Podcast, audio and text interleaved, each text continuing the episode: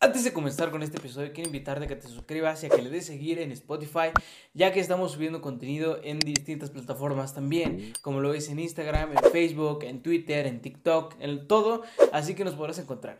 Así que también te invito a que nos sigas en otras redes sociales. Entra a una y te vas a dar cuenta de todo lo que estamos haciendo. Sin nada más que agregar, bienvenido al episodio.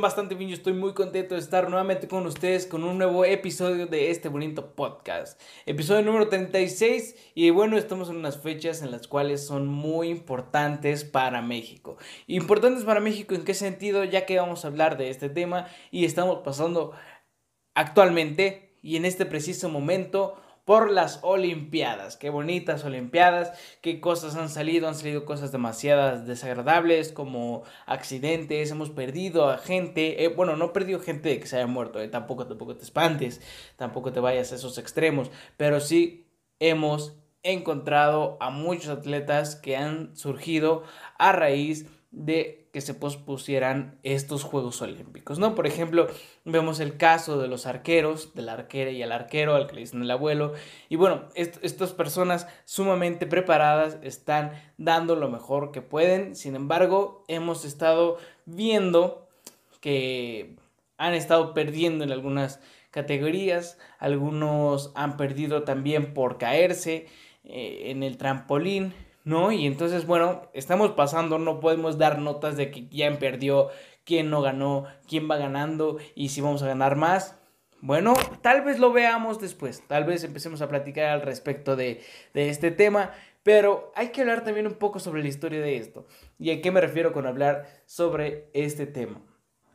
Para hablar de los Juegos Olímpicos. Yo sé que a lo mejor mucha gente ya sabe la historia de los Juegos Olímpicos, pero si tú no lo sabes, te digo que me acompañes a platicar sobre la historia de los Juegos Olímpicos. Otra cosa que cabe recalcar y agregar es que si es la primera vez que entras a este episodio y no me conoces, bueno, pues te invito a que me sigas y a que veas los episodios anteriores, ya que en, esta, en este episodio vamos a tocar nuevamente algo de religión, vamos a tocar puntos como lo son política, económicos, financieros, em, extranjeros, bla, bla, bla, bla, bla, todo lo que termine en eros, excepto la palabra con C.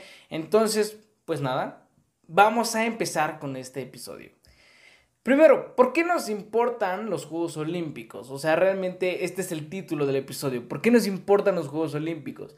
Y bueno, número uno, porque México es parte de estos Juegos Olímpicos. Ya con eso no necesitas más.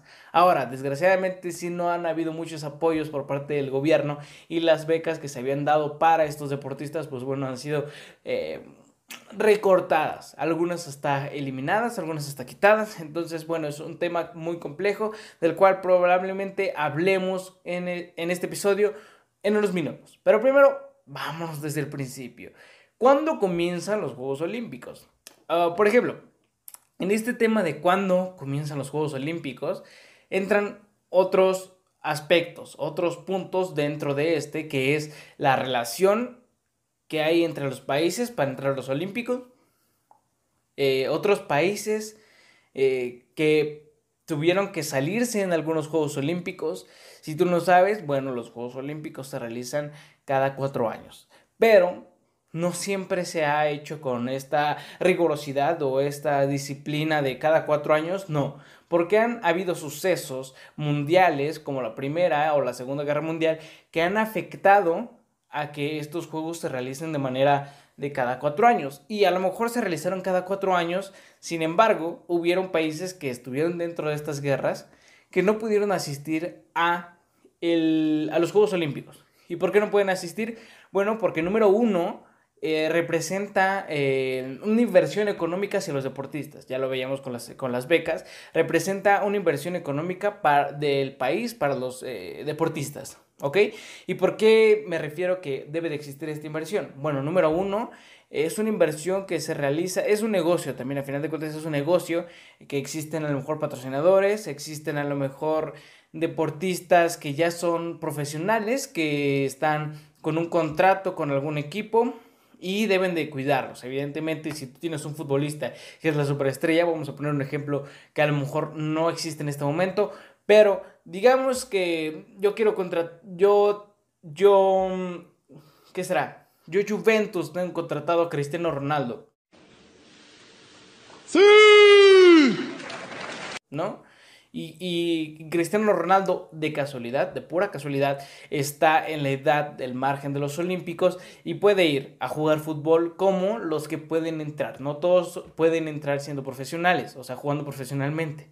La mayoría tienen que ser deportistas que están en un margen de edad de los 14 a los 24 años, ¿no? Creo que, o 34 años, vamos a hablar sobre las edades, cuál es el mínimo y cuál es el máximo. Entonces, digamos que este Cristiano Ronaldo quiere entrenar y quiere jugar en los Olímpicos. Y digamos que lo dejan porque es uno de los jugadores, de los tres jugadores que dejan entrar profesionalmente, ¿no? Tú como, eh, tú como club de Juventus vas a decir, oye, no me agrada mucho la idea de que vaya a los Olímpicos, qué tal que lo lastiman y qué tal que yo tengo que solventar esos pagos. Entonces ahí es donde entran ciertas inversiones, ciertos, ciertos negocios diciendo, hey, presa, es de, es de Portugal eh, y quiero que juegue en la selección de Portugal en los Olímpicos. Porque curiosamente tiene la edad. Ahorita no entra ese ejemplo porque Cristiano Ronaldo no tiene la edad, pero lo, ponemos, lo podemos eh, aterrizar con Diego Laines, ¿no? Que está jugando en el...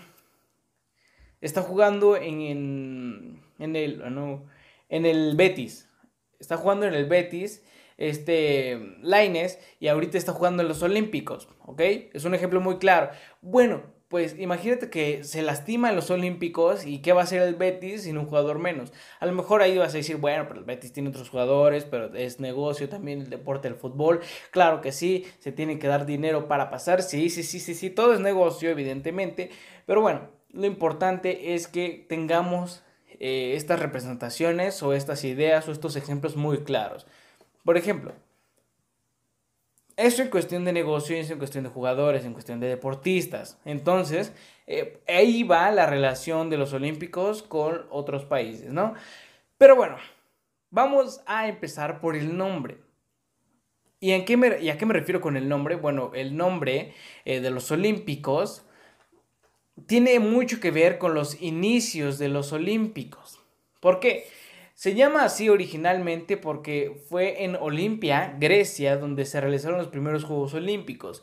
Entonces, donde se empieza a plantear la idea de que cada cuatro años se realizaran estos Juegos Olímpicos y que en cada ciudad de Grecia o en cada ciudad de la antigua Grecia más bien se realizaran las competencias en honor a Zeus, uno de los dioses griegos. ¿Y por qué comienzan los olímpicos? Bueno, se tiene la creencia que antes estaban, o bueno, no es una creencia, más bien es una realidad que estos Juegos Olímpicos en algunos momentos eran homenajes hacia los dioses. Y un homenaje hacia los dioses, ya habíamos hablado apenas sobre la religión y sobre las creencias. Y por ejemplo, el de Thor, no sé si se acuerden de ese, de ese tramo de ese podcast. O los dioses griegos, como Henry Calvin. O otras. Entonces, bueno, en las Olimpiadas griegas rendían homenaje a los dioses. El primero fue Cronos, hijo menor de Urano, eh, dios del cielo, y de Gea, que dios de la tierra. Por ejemplo, había un jugador que se llama Tegea, ¿ok? Eh, Cronos mató a todos sus hijos excepto a Zeus, que pronto lo relegó a los homenajes, en los homenajes olímpicos. Se organizaban actos litúrgicos en torno a la figura de Dios. Estos preparativos, que se extendieron en la época del padre de los dioses, reunían solo a los deportistas más preparados y los mejores deportistas de todo el mundo, ¿no? Bueno, no de todo el mundo, nada más de esa época y de ese sitio. Acuérdense que apenas se estaban haciendo y únicamente se hacían en Grecia. Ahorita vamos a hablar también sobre la diferencia de género y cuándo entra la mujer y cuándo y cuántos hombres son y cuántos participantes había, ¿ok? Bueno, eh, estos deportistas se congregaban ah, haciendo como un homenaje hacia un dios o hacia la figura del dios que lleva esto eh, en marcha a algunas prácticas que se convierten en habituales eh, como la, que le ofrecen regalos en homenaje al monte de Olimpia. Esto, ¿con qué homenaje te imaginas tú antes de decir esto? Sí, un homenaje en el cual era encender una hoguera con el objetivo de la primera competición. Esto, bueno, hacía que muchos deportistas compitieran entre sí, por ejemplo, en cuestión de, de carreras, en cuestión de fuerza, en cuestión de resistencia. Ahorita vamos a hablar sobre cómo se empezaron a realizar estos, estos deportes, ¿no? Pero bueno, eso es más o menos como empieza la idea, con un homenaje hacia los dioses. Y bueno, pero ¿cuándo realmente comienzan estos Juegos Olímpicos? Bueno, esta historia comienza en 776 a.C. en Olimpia, Grecia, como ya les había dicho. Por eso, desde ahorita podemos decir, bueno, Olimpia tiene mucho que ver con Olimpiadas, Olímpicos, ¿ok? Desde ahí viene el nombre, de ahí viene el nombre de las Olimpiadas, donde, bueno, se realizan los primeros Juegos Olímpicos. El premio para los atletas era una corona de olivos. Si no tienes una idea de qué es una corona de olivos, te dejo una ilustración aquí, una imagen aquí para que veas que es una ilustración de olivos. 11 siglos después, el emperador romano Teodicio eh, primero lo suspende por considerar que es un espectáculo pagano. tú vas a decir, ¿qué rayos es pagano? Bueno, me di a la tarea de investigar, ok, antes de continuar, quiero decir que yo no sé mucho, o sea, yo estoy investigando y estoy estudiando a la par de ustedes, entonces voy aprendiendo y como ustedes van aprendiendo, yo también voy aprendiendo y eso es muy importante, empezar a investigar y aprender al respecto de. Entonces, bueno, el paganismo es un concepto religioso en el cual eh, es un concepto más bien genérico que se emplea por los cristianos desde el siglo, desde el siglo IV en el Imperio Romano para designar al conjunto de creencias que no pertenecían ni al cristianismo. Los Juegos Olímpicos de la era moderna son concebidos por el barón Pierre Coubertin y se gesta en 1894 en la Universidad de la Soborna en París. Allí el francés llama universal al deporte bajo el lema Sitius Altius Fortius, más rápido, más alto y más fuerte. El 24 de junio de 1894 se crea el Comité Olímpico Internacional, el COI, con la asistencia de 15 países. Pero bueno, esto ya es mucho, mucho después. Quiero que vayan viendo las fechas, ya tenemos dos fechas, eh, cuando se crea el comité en 1894 y cuando se gesta la Universidad Soberana de París, que es en 1894. Bueno, de ahí se designa al griego Demetrios Vikelas como presidente y a Cubertini como secretario donde se determinan las organizaciones de los Juegos de Atenas para 1896. En esta primera edición participan únicamente 14 países, 241 deportistas, exclusivamente hombres. Todavía no iban las mujeres a las Olimpiadas, donde competían en 43 pruebas de 10 disciplinas. El estadounidense James Connolly en salto triple es el primer campeón olímpico en más de 1500 años. Las competencias de natación se realizan en mar abierto. En este momento todas las competencias de natación se realizaban en, mar abierto y lo vamos a ver hasta mm, después, unos años después, que ya se empiezan a realizar estas competencias de natación en albercas olímpicas específicas para hacer estas pruebas. Sin embargo, en los siguientes años, en los siguientes, por ejemplo, unos 24 años, se siguen realizando en mar abierto. Esto cambia, pero ahorita vamos a hablar sobre por qué cambia. Y los primeros que se otorgan la medalla, o sea, que se otorgan, o sea, yo me otorgo una medalla, no, ahorita es, yo te otorgo una medalla, antes se, otorgaban ellos mismos una medalla de plata y una corona de laureles y un diploma, era todo lo que se daba, ajá, era todo lo que se daba. Sin embargo, bueno, en esta época, pues la gran figura de los primeros Juegos Olímpicos es el maratonista griego Cipiridón Lois. Chistoso su nombre, ¿no? Cipiridón, pero bueno, se llamaba. Este era un pastor, el cual gana la carrera creada. Eh, entonces, aquí podemos decir un alto, un alto, un alto. Aquí podemos decir, esta es una historia muy interesante. ¿Quién fue la primera persona que se gana una medalla de plata y se corona con una eh, corona de laureles y gana un diploma? Bueno, pues fue la primera figura de los Juegos Olímpicos, que es el maratonista griego Cipiridón Lois, Cipiridón, nombre muy chistoso, pero bueno, él, él era un pastor que gana la carrera creada en instancias del historiador Michel Brel, entonces la distancia recorrida eran 40 kilómetros, eh, es la que había realizado el soldado Filipides en 490 a.C.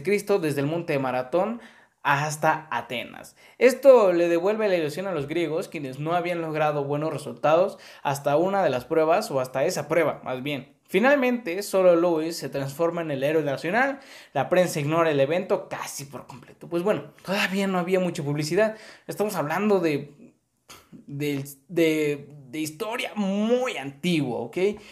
Después de esto, pasamos de todo esto porque se siguieron haciendo, pero nada fue muy relevante hasta que podemos hacer una pregunta y sobre la historia de los Juegos Olímpicos, en qué se basan también para elegir ahora dónde se celebran los Olímpicos. Aquí entra este punto. Y bueno, todo va a raíz de París de 1900. París de 1900. Es a partir de aquí que vamos a tener las historias motivadoras cortas o las historias motivadoras cortas que existen en diversas épocas de estos Juegos Olímpicos. Y como ya le había dicho hace un momento, que mencionaba en qué se basaban eh, para elegir un país donde se celebraban los Olímpicos, bueno, ahí te va. A, raíz de París de 1900, eh, hay un cuestionamiento hacia los griegos que consideraban que a ellos les pertenecían los Juegos Olímpicos. de hecho, lo consideraban como su joya, las Olimpiadas. Para ellos era la joya sus Olimpiadas. Y entonces, bueno, ¿qué pasa? Estos decían que debían realizarse solo en su territorio. Existió un periodo ateniense en el cual se asegura que el señor Cubertine era un ladrón al querer que los juegos se celebraran en las ciudades que no sean griegas, diciendo que así se robarían la joya más preciada, que como les dije eran los Juegos Olímpicos. Pero bueno, eso no importa porque lo importante es que en París de 1900, ¿quién creen que llega a los Olímpicos? Las mujeres llegan a las Olimpiadas. ¿Y por qué? Bueno, las mujeres hacen las Olimpiadas, bueno, no hacen las Olimpiadas, más bien las mujeres entran en las Olimpiadas y hacen su debut en París de 1900 donde únicamente 19 son las que participan en París. La primera de ellas en coronarse es la tenista inglesa Charlotte Cooper. Son unos juegos bastante extraños, la diversidad de deportes y por su duración de 5 meses. En este momento los, los olímpicos duraban alrededor de 5 meses y los siguientes también, ¿eh? hasta que dijeron, oye, esto se está saliendo de las manos, hay que ponerle un poco más de control. Ahorita lo vamos a ver. Duraban cinco meses, en el cual, bueno, en París de 1900 duró a partir del 24 de mayo hasta el 28 de octubre, ya que formaban parte de una exposición universal de la capital francesa. Se incorporan deportes como el fútbol, gimnasia, remo y entre otros. Algunos atletas reciben sus medallas años después de las competencias, no como ahora que aquí está tu medalla, muy bien. No, ahorita no. En ese momento era de, ay, no hay tantas medallas, tal rato te la doy. Va. Bueno, aquí comenzamos con la sección en este episodio que se llama Historia motivadora corta. Bueno, Ray Avery había sufrido una parálisis en su infancia y los ejercicios de rehabilitación le proporcionaron una gran fuerza en las piernas, una gran fuerza en las piernas que le había ayudado a ganar tres medallas de oro en, la, en el mismo día en salto para convertirse en una de las estrellas de los Juegos Olímpicos junto al estadounidense Alvin Kranzlin. Sí, creo que sí se dice así. Y si no, Alvin nada más. Quien obtiene cuatro títulos en tres días en 60 metros, 110 y 200 con vallas y salto en largo, estableciendo un nuevo récord olímpico. También era como que, órale, ¿no? Hiciste un world record. Había muy pocos, no como ahora, ¿no? Que es muy difícil. Bueno, hablemos de cuánta cantidad fue a, ese, a, ese, a esas Olimpiadas. La cantidad de, participantes se iban incrementando, evidentemente, notablemente, ya que había 1.225 deportistas, hace rato eran 200, 150, 125.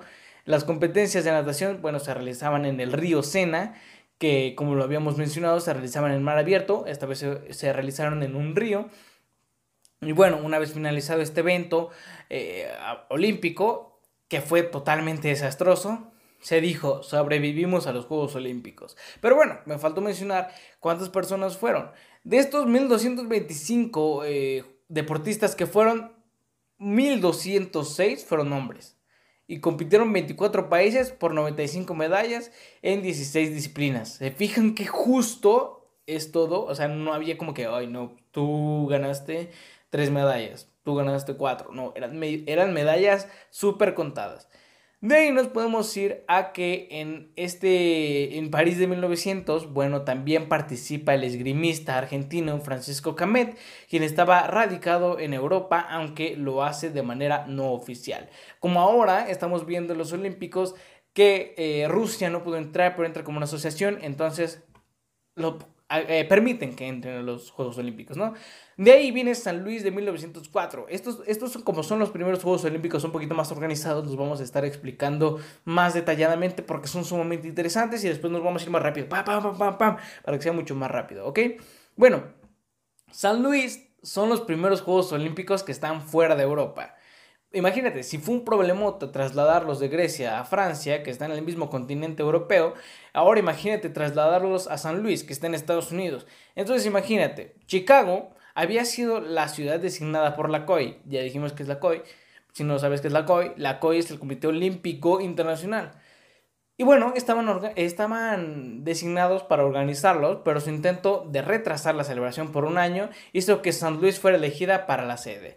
Eh, resulta que los juegos fueron desastrosos por la desorganización. Vemos que hubo una desorganización desde el primer momento que dijeron, bueno, vamos a, trasladarlo al continente americano, a Estados Unidos, y fue un desastre. Bueno, si fue un desastre trasladarlo a, de Grecia a Francia, imagínate que hubiera sido trasladar trasladarlo a otro continente y pues bueno, que resultó un completo desastre. Bueno, y después de esto también se dice que sobrevivimos nuevamente los Juegos Olímpicos.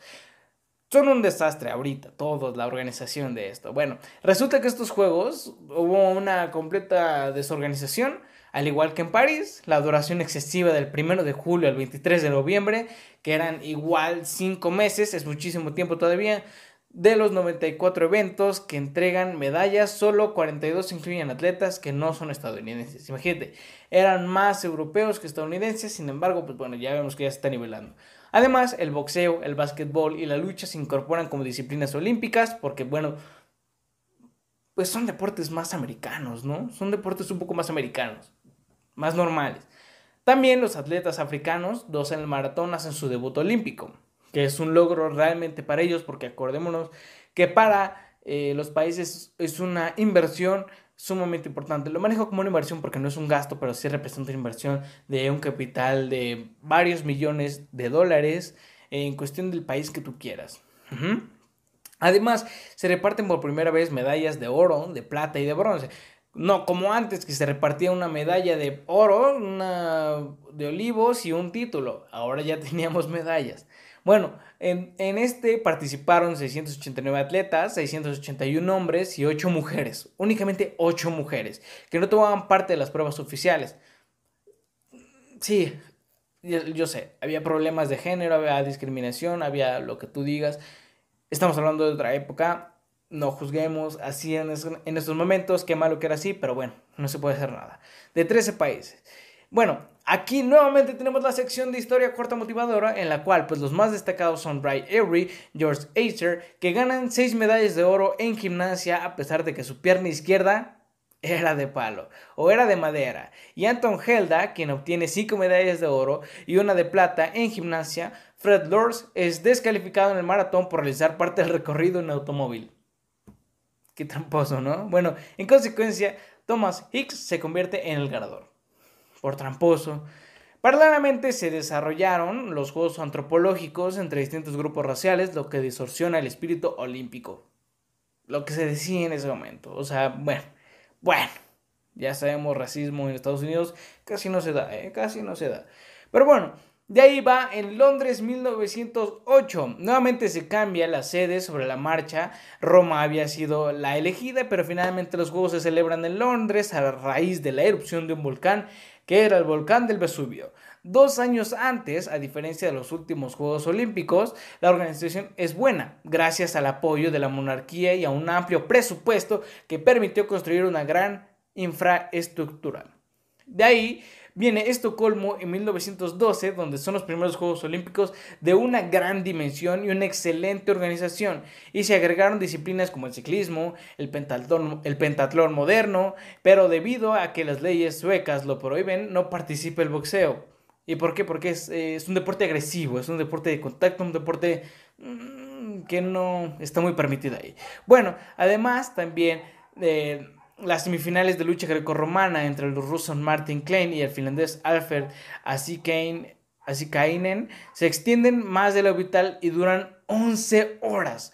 Una lucha grecorromana de 11 horas. Amberes en 1920 otros Juegos Olímpicos, donde, bueno, se cambia la sede original y deben realizarse en Berlín, pero como consecuencia de la Primera Guerra Mundial de 1914 y 1919, Amberes gana la sede como eh, recompensa al sufrimiento de lo padecido en el conflicto. Australia, Alemania, Polonia, Hungría, Bulgaria y Turquía no son invitados ya que habían perdido la guerra, mientras la Unión Soviética es excluida por razones políticas.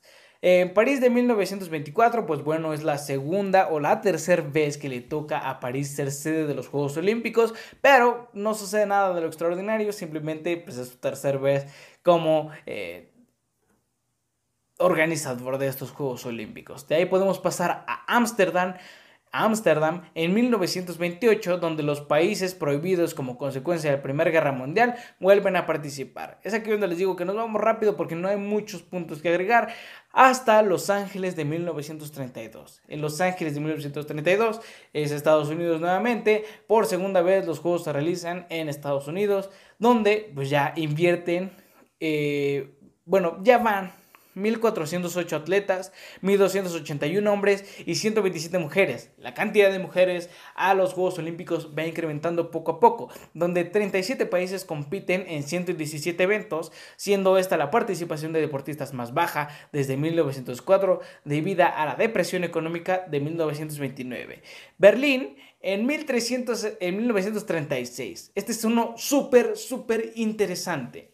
La fecha es muy conocida y específicamente en Berlín, que es Alemania. Bueno, eh, aquí va un tema súper interesante, así que es hora de escucharlo. Adolf Hitler fue, bueno, más bien utiliza, si no conoces quién es Adolf Hitler, bueno, pues es, además de una persona horrible, una persona, no, me quiero meter mucho en historia, pero te la tengo que contar, eh, debido a la Gran Depresión eh, afecta mucho, eh, bueno, en, Wall Street, estas bolsas, pues los precios caen, el dinero pierde mucho valor, el dólar pierde valor, el yen pierde valor, eh, todas las monedas perdieron mucho valor y se le llama la Gran Depresión. Entonces, esto afecta directamente a Alemania, lo cual provoca que sus padres de Adolf Hitler, que pues se, la vieron, se las vieron duras, como diríamos aquí en México, pues quiera en, a través de una eh, eh, economía planeada por la guerra, quiera dejar una inversión. o sea, que, que sea rentable. Tengo que explicarlo mejor, pero yo creo que hay que darle un episodio completo para poder platicar acerca de Adolf Hitler, que si bien si fue un nazi y un genocida y homicida, como tú lo quieras decir, eh, muy complicado. Bueno, sus razones son muy interesantes, no nada aceptables, pero son muy interesantes y su historia es muy interesante. Entonces, bueno, Adolf Hitler utiliza los Juegos Olímpicos como, propaganda nazi, donde, bueno, Estados Unidos intenta boicotearlos sin éxito, pues no lo logra. Luego del juramento olímpico se hizo la bandera del régimen y no de las cinco anillos, de los cinco anillos, que ya platicaremos sobre la, eh, qué significan los cinco anillos. Bueno, eh, mediante las carreras de postas se incorpora la antorcha olímpica que es traída desde Olimpia, sede de los Juegos de la era antigua. Su primer portador es el atleta alemán Fritz, eh, donde Alemania pues presenta por primera vez el equipo más numeroso de todos con 406 atletas. Previo a los Juegos, algunos países consideraron que la, la posibilidad de un boicot como las protestas de política nacional socialistas, el atleta más sobresaliente de Estado, es de Estados Unidos, eh, es de color negro, que para Hitler que una persona fuera de color, pues bueno, es sumamente complicado ya tendremos que platicar sobre él. Será muy interesante hablar sobre su historia. Bueno, eh, quien de niño se había ganado la vida vendiendo diarios y se adjudicaba cuatro medallas de oro en 100 y 200 metros con la posta de 4 por 100 con vallas y salto largo donde participaban 4.066 atletas, donde eran 3.738 hombres y 328 mujeres. De 49 países compiten por 129 medallas en 20 deportes. Interesante estos Juegos Olímpicos. De ahí nos podemos ir a Londres nuevamente en 1948, donde vuelven a exportarse los Juegos tras la ausencia obligada de 1940 y 1944 a raíz de la Segunda Guerra Mundial. Eh, después de ahí viene Helsinki en 1952, para muchos son los mejores Juegos Olímpicos de la historia por el grado de intimidad, donde participan 4.925 atletas, donde 4.407 son hombres y 518 son mujeres, de 69 países que compiten en 149 eventos. De ahí viene Melbourne en 1956, donde Buenos Aires, Buenos Aires había perdido la candidatura para celebrar los Juegos a merced de la ciudad australiana por solo un voto. Estos son los primeros Juegos que desarrollan en el hemisferio sur o que se, o que se desarrollan en el hemisferio sur. De ahí Roma en 1960 se aprovechan los escenarios. Bueno, ojo, Roma, Roma en el continente europeo no Roma de... Ah, de la colonia Roma de la época... Sí, habla de México, ¿eh? es que yo me de la época de los 70. Exacto. Donde se aprovechan escenarios naturales increíbles para algunas de las pruebas, como los temas, eh, como los termas de Carcalla para la gimnasia y el arco de Constantino para realizar el maratón. Las dos Alemanias desfilan unidas bajo una misma bandera. Ahí existen muchas divisiones políticas, por lo cual que marchen debajo de una misma bandera representa mucho, ¿no? Representa una... Mm, un acuerdo. No vámonos más allá. De ahí viene nuevamente una historia motivadora corta en el cual Cassius Clay, luego de Muhammad Ali, el boxeador de tan solo 18 años, gana la medalla de oro en la categoría de semipesados después de un acto discriminatorio en el que le prohibieron el ingreso a un restaurante de blancos, donde él de, enojo arroja su medalla al río. O sea, realmente le dio igual. Y bueno, vemos esto en la historia, lo vemos actualmente por problemas de falta de apoyo hacia los deportistas, ¿ok? Sin embargo, en esta ocasión fue un tema de racismo. Y qué desagradable que hayan existido, pero bueno, vamos evolucionando, vamos en una transición a encontrar un beneficio para la humanidad y un beneficio eh, individual y colectivo. De ahí viene Tokio en 1964, donde, bueno, ustedes conocen, y si no conocen estos países, yo no los conozco eh, físicamente, pero los conozco por lo que investigo. Y bueno, estos países son una locura en cuestión de tecnología. ¿Y a qué se refieren? Bueno, en Tokio de 1964, Yoshinori Sakai, un estudiante japonés nacido el 6 de agosto de 1945, el día que explotó una bomba atómica en Hiroshima, o sea, él nace en esa, en esa época, enciende la llama olímpica que da comienzo a los primeros Juegos organizados en Asia. En el recorrido, la antorcha intervienen 100.933 corredores que pasan por todas las islas de Japón, Indonesia, Corea, Corea del Norte, y donde se boicotea el evento por la prohibición de la participación eh, de Sudáfrica, pues bueno, Japón también organiza los juegos con tal minuciosidad técnica que se les llaman los juegos de la electrónica. Tienen un gran suceso y un elevado costo de 1.8 millones de dólares. Esto es en cuestión de qué representa para, una, para un país que vaya a los Juegos Olímpicos a este país o ser sede de unos Juegos Olímpicos que representa para uno pues bueno, representa un costo, no una inversión, no un gasto, es un costo que le costó 1.8 millones de dólares, lo cual si bien sí representaba turismo y representaban entradas de dinero a través de los turistas, pues bueno, a ti como país te cuesta más o menos 1.8 millones de dólares en 1964. Ojo, no sabemos cuánto cuesta en 2021 o 2022 o 2024 o 2028, ¿no? Bueno, y bueno, pasamos a un lugar un poco más, más, más interesante y con otra historia sumamente difícil en cuestión de los Juegos Olímpicos, que es, si ustedes saben, en 1964 en Tokio, pues bueno, fue muy importante, pero recuerden que se realizan cada cuatro años y cada cuatro años, en este caso sería 1968. Para México, este fue un momento de una crisis muy difícil y muy interesante también de estudiar, muy complicada y muy delicada por los Juegos Olímpicos, a raíz de los Juegos Olímpicos.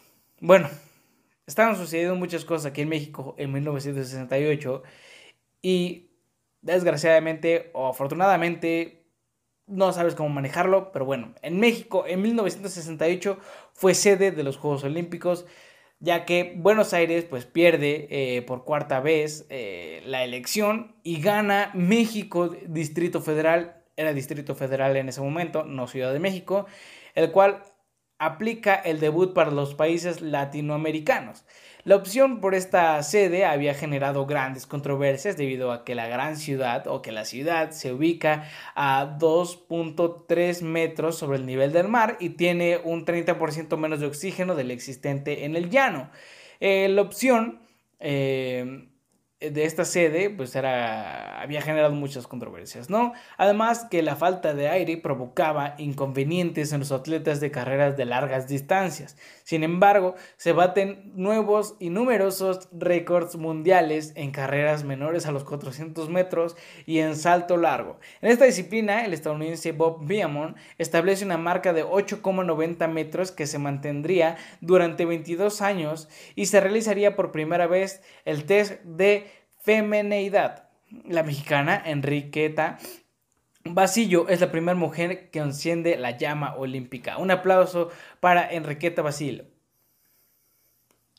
Bueno, además los Juegos Olímpicos son utilizados por algunos atletas para reivindicar los derechos de los, las personas de color en Estados Unidos por el lema Black Power o poder, poder de color. Tom Smith y John Carlos, al subir al podio de los 200 metros, lo hacen sin zapatillas, con medias negras y guantes de color eh, en una de sus manos. A la izquierda la bandera de su país, bajan la cabeza y levantan el puño enguantado. Esto es por cuestión de las protestas. Además aparece un nuevo récord en el estilo en salto en alto de espaldas en la vara, patentado por el estadounidense Richard Fobursky, quien gana la medalla de oro, la polaca Eulalia, Eulalia. Eulalia y la peruana Gladys Seminario son las primeras mujeres en competir en tiro. La atleta más popular de los Juegos resulta ser la gimnasta checoslovaquia Vera, quien después de la invasión soviética a su país, dos meses antes de los Juegos Olímpicos, había estado escondida durante tres semanas. Estas son historias motivadoras y sumamente complicadas. Eh, actualmente también vimos una iraní y investiguen su historia. Todavía no terminan los Juegos Olímpicos, investiguen su historia sobre esa competidora, creo que es iraní, y si no es de, esos, eh, de ese continente.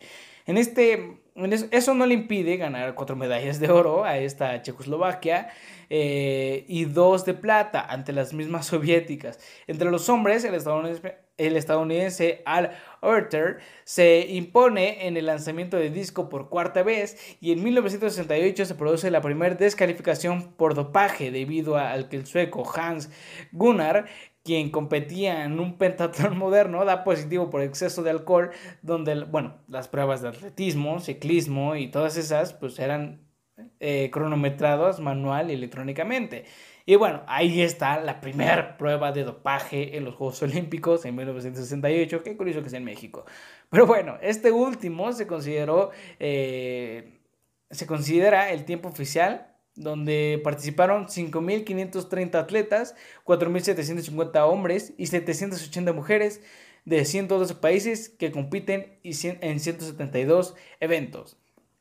De ahí viene Múnich en 1972. Estos juegos estuvieron signados o por el ataque terrorista de ocho islámicos de origen palestino, donde se entera un grupo denominado Septiembre Negro que irrumpe a la Villa Olímpica en la mañana del 5 de septiembre. De ahí vamos a Montreal en 1976, Moscú en 1980, donde Estados Unidos y otros 64 países como Argentina entre ellos boicotean los Juegos Olímpicos por la invasión de la Unión Soviética a Afganistán en 1979. Es la primera vez que se realiza eh, en un país socialista, por eso solo compiten 80 naciones, la cifra más baja desde Melbourne 56, en Moscú el 80, carecen de interés deportivo por la falta de sorpresas, no obstante se rompen 33 récords mundiales.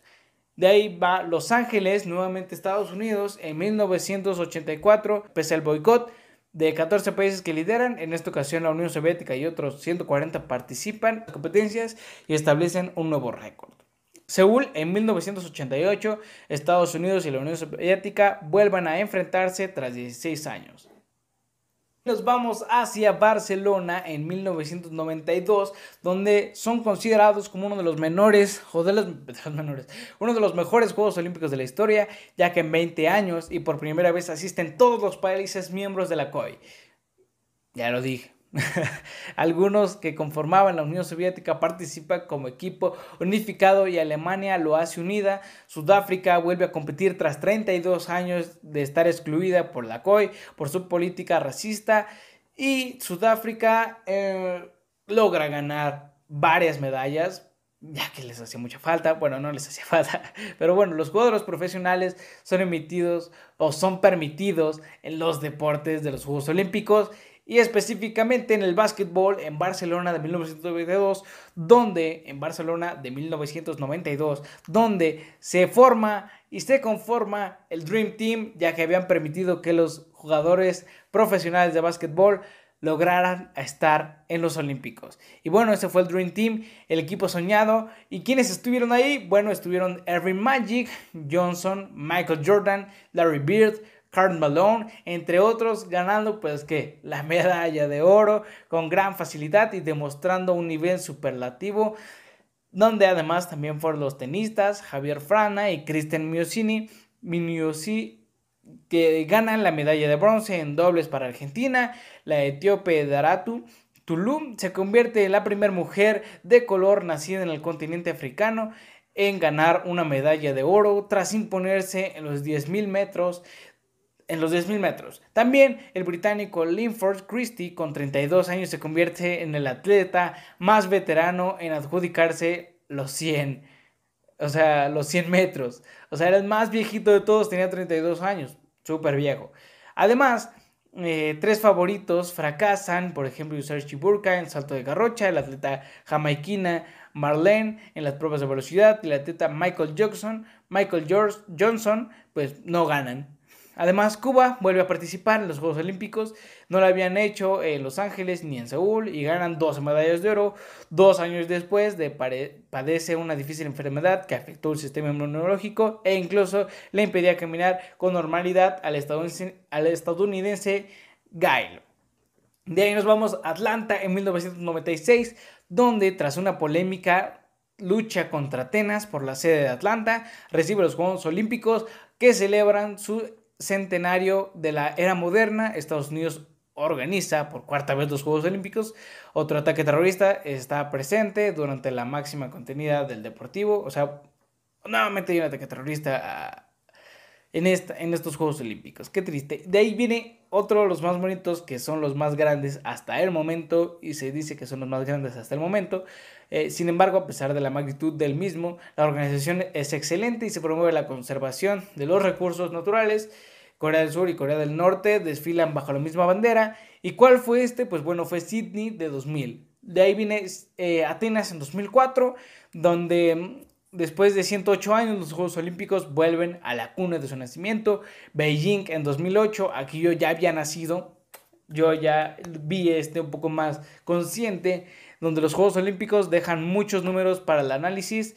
Beijing deposita resultados muy positivos en diferentes ámbitos que solo se reflejan en lo deportivo. Participan 204 países, el, número, el mayor número de la historia, y 87 de ellos consiguen al menos una medalla en lo que se convierte en otra marcha inédita, en otra marca inédita. De ahí viene Londres en 2012, por tercera vez la ciudad de Londres alberga los Juegos Olímpicos donde participan 204 comités olímpicos nacionales, al igual que lo hicieron cuatro años antes en Beijing 2008 aportando 10.490 mil atletas y que intervienen 26 deportes y se, y se incluyen 39 disciplinas. De ahí viene Río 2016, donde pues a lo padre, ¿no? O sea, ole Brasil, ajá. Bueno, por primera vez en la historia los Juegos Olímpicos fueron celebrados en América del Sur. La ciudad brasileña Río de Janeiro recibió a 11.330 11.303 atletas que representarían 206 eh, comités olímpicos nacionales, una cifra récord, ya que en Londres de 2012 habían participado 2004, 204 países. De ahí llegamos a los Juegos Olímpicos en Tokio 2020, los cuales pues bueno, fueron atrasados debido a la pandemia y a una mm, mala distribución de la pandemia, un mal manejo de la pandemia, se intentaron inversiones, bla, bla, bla, pérdidas de dinero, bla, bla, bla. Tokio se pospone hasta el 2021 y es el que estamos viviendo actualmente. Los Juegos Olímpicos de Tokio en 2020 para todos los mexicanos que están compitiendo en este momento. Un abrazo, un saludo y un saludo como si yo fuera muy famoso para darles un saludo, pero un saludo de mi parte. Y pues nada, de ahí, ¿cuál va a venir en unos cuatro años? 24 o 25 se pospondrá, se seguirá, será menos tiempo, será más tiempo. Bueno, pues será en París nuevamente, será la tercera vez que la capital francesa, como la ciudad norteamericana, será el escenario de unos Juegos Olímpicos, Paralímpicos, Juegos Olímpicos y Paralímpicos, donde pues el Comité Olímpico Internacional confirma que hace unos días que las ciudades son sedes olímpicas después de Tokio, será París. Ojo, acuérdense que puede cambiar. Y si cambia, que no creo, pues bueno, a lo mejor es Qatar o no, tal vez no, pero tal vez es en París. Muy probablemente es en París en 2024. De ahí un breve repaso. Vamos a platicar sobre el significado del logo de los Juegos Olímpicos. Eh, los cinco aros entrelazados son de distintos colores, representando el color amarillo de Asia, el azul de Europa, el negro de África y el verde de Australia, y el rojo América, simbolizando los cinco continentes participantes. Ese es, ese es el significado del logo de los Juegos Olímpicos. Ya hablamos de qué pasaba o cómo llegaban a, estos continentes eh, los Juegos Olímpicos.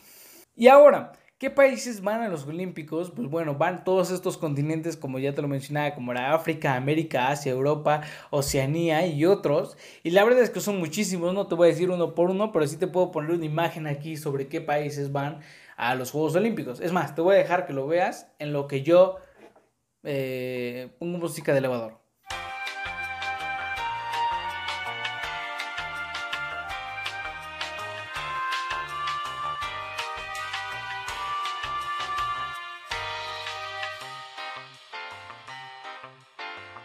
Ya, ya los viste, espero que los hayas visto todos.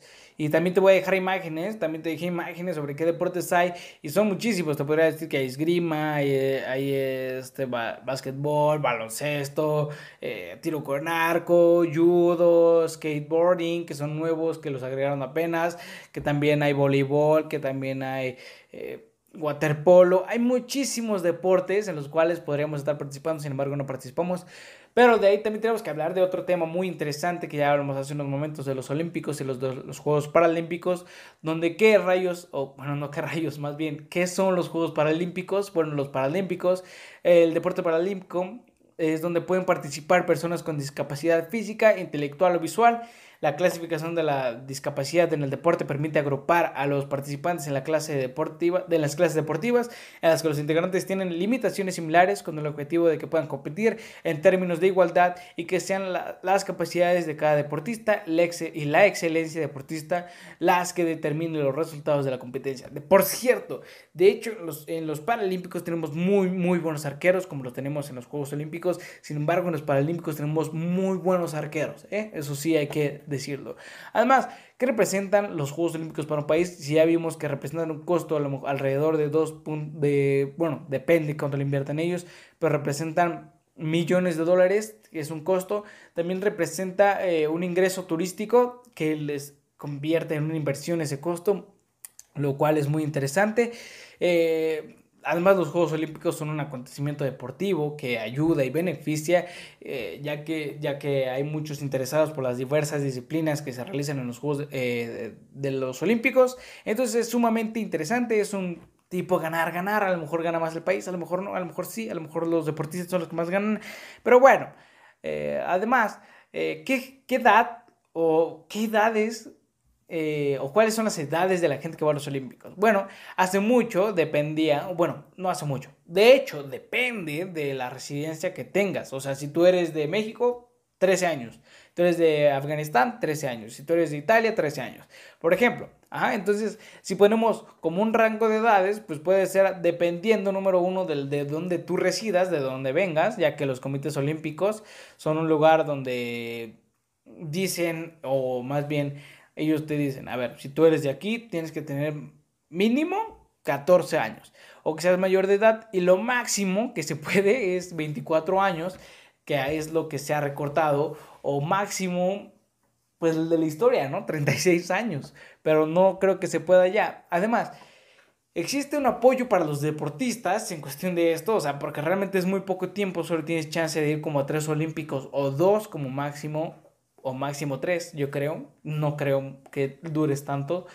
Sin embargo, bueno, eh, existen apoyos para los deportistas, sí, son buenos, tal vez, tal vez no, pero bueno, la CONADE es una de las que dan eh, apoyos económicos a los deportistas de alto rendimiento, en los cuales, pues bueno, los programas de preparación técnica competitiva para los atletas de alto rendimiento es la Comisión Nacional de Deporte, que es la CONADE. Sin embargo, han existido muchos problemas con la CONADE, ya que resulta que no dan apoyos para los deportistas y desgraciadamente se ha recortado en este sexenio el apoyo hacia los deportistas. No nos vamos a meter en política, nos vamos a meter en cosas interesantes. Sin embargo, pues nadie me dijo que la 4T venía con únicamente cuatro medallas de bronce y bueno, hasta ahí lo voy a dejar, no voy a decir más, no nos vamos a meter tantos. Y, pero sí quiero hablar sobre los mejores deportistas mexicanos en la historia de, México y la actual. ¿Cuáles son los máximos medallistas? Pues bueno, eh, Joaquín Capilla fue uno de los mejores clavadistas eh, en cuestión de México. Después viene María del Rosario Espinosa en Taekwondo. Después viene Rubén Ariza en, en ecuestres. Después viene Raúl González, que soy yo, en atletismo.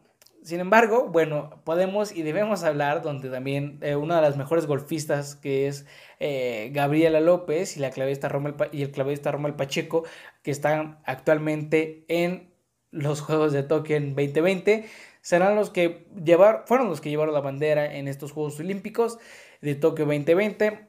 Y quiero hacer algo, quiero hacer algo porque pues, podemos y de hecho es sumamente padre que lo hagamos porque vamos a mencionar a todos los que están en los Olímpicos actualmente. ¿Y por qué lo voy a hacer? Lo voy a, voy a decir todos y cada uno de ellos porque creo que es importante darles un reconocimiento y darles voz o no voz, simplemente mencionarlos y saber que los estoy viendo y saber que me interesa y que, que le eché muchas ganas y que los apoyo con todo lo que se puede porque pues bueno, me encantaría ver a México con muchas medallas olímpicas, ya que ya vimos todo lo que hemos pasado en los Juegos Olímpicos, toda la historia de los Juegos Olímpicos. Y bueno, empecemos por el atletismo. Si tú no quieres escuchar esto, adelántale 10 segundos o 20, lo que me tarde, lo que me tarde, lo que me tarde.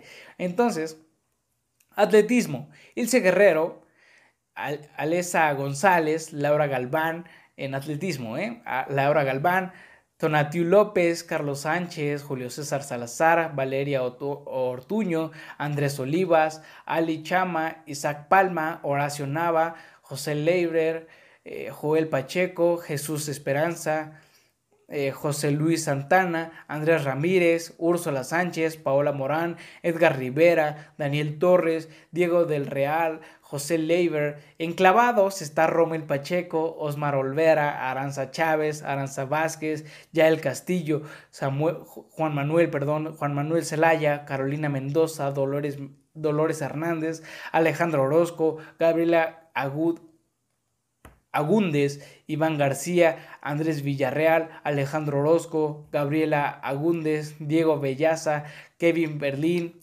Kevin Berlín, hey, Traición, ¿eh? No, es cierto, hermano. Muy bien. Échale muchas ganas en ese nado sincronizado. Muchas felicidades. Alexa Moreno, Daniel Corral. Daniel Corral lo, hemos estado viendo en otros lugares. Eh, Ros Castillo, eh, Dafne Navarro. En lucha está Yane Valencia, Andrés Vargas. En natación está Nuria Diosdado, eh, Joana Jiménez, Daniel Delgadillo, Gabriel Castañoso. En pentatlón moderno está Mariana Arceo, perdón, Carmen, Carmen Mayán, Álvaro Sandoval, Dulio Carrillo. En tiro deportivo está Edson Ramírez, José Luis Sánchez, Alejandra Ramírez, eh, Gabriela Rodríguez, Jorge Orozco, tiro con arco, Alejandra Valencia, híjole, Alejandra Valencia, eh, Omar Echeverría, Luis Álvarez, Aida Román, Ana Paula Vázquez. En vela está Demita Vega, Ignacio Berenguer, eh, Elena Oetlich, Ignacio Pérez. En remo está Kenia Lechuga. En canotaje está Sofía Reynosa. En taekwondo, Briseida Costa, Carlos Sansores. En esgrima, Diego Sarvantos Florete.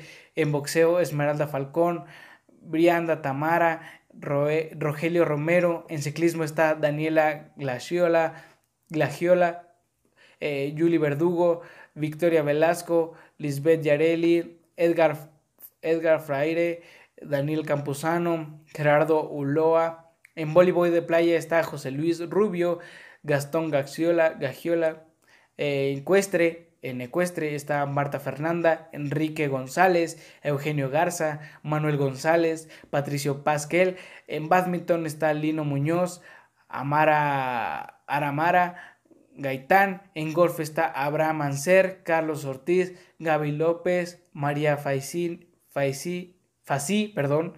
Está en judo Prisca Awiti, en alterofilia Ana Gabriela López, Armeni Fuentes, Jonathan Muñoz, Jorge Cárdenas, entre atletas está Cecilia Pérez, Claudia Rivas, Cristiano Grajales, Irving Pérez.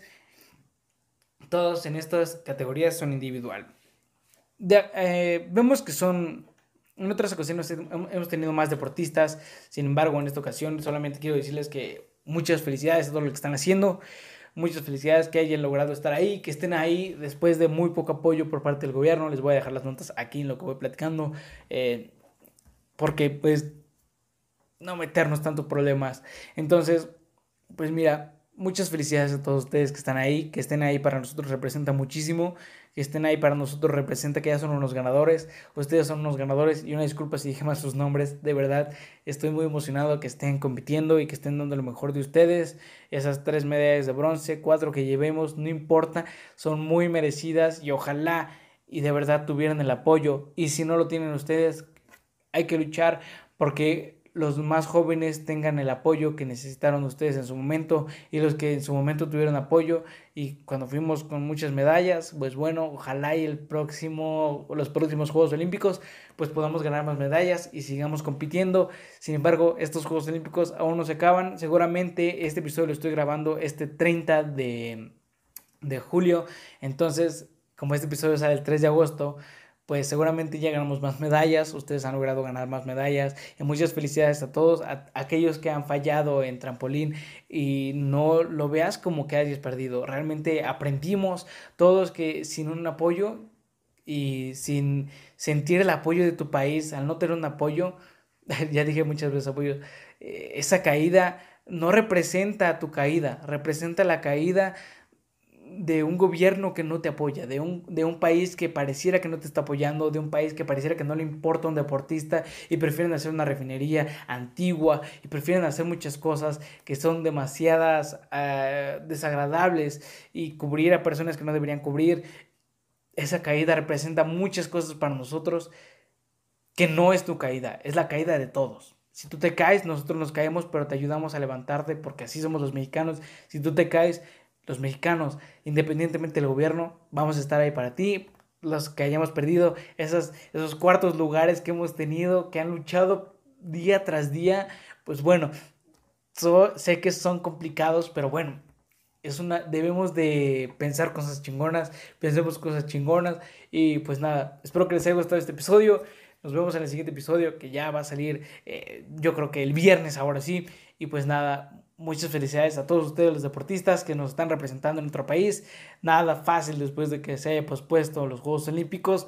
Eh, como tal, quisiera decir que los Juegos Olímpicos son buenos o malos, pues bueno, son muy buenos en cuestión de los deportistas, sin embargo, que no existe un apoyo eh, económico, moral y evidentemente más económico, este, representa muchas cosas para nosotros y yo sé que han habido problemas con deportistas que tiran el uniforme a la basura, pero entiendo su disgusto, entiendo en algún momento por qué lo hacen, entiendo eh, la razón tal vez, y no veamos que ustedes lo hayan tirado. Veamos por qué rayos nosotros eh, o el gobierno mexicano no buscó incentivar eh, física, moralmente a ustedes. Y no solo a ustedes, ¿por qué no, no buscaron más personas también?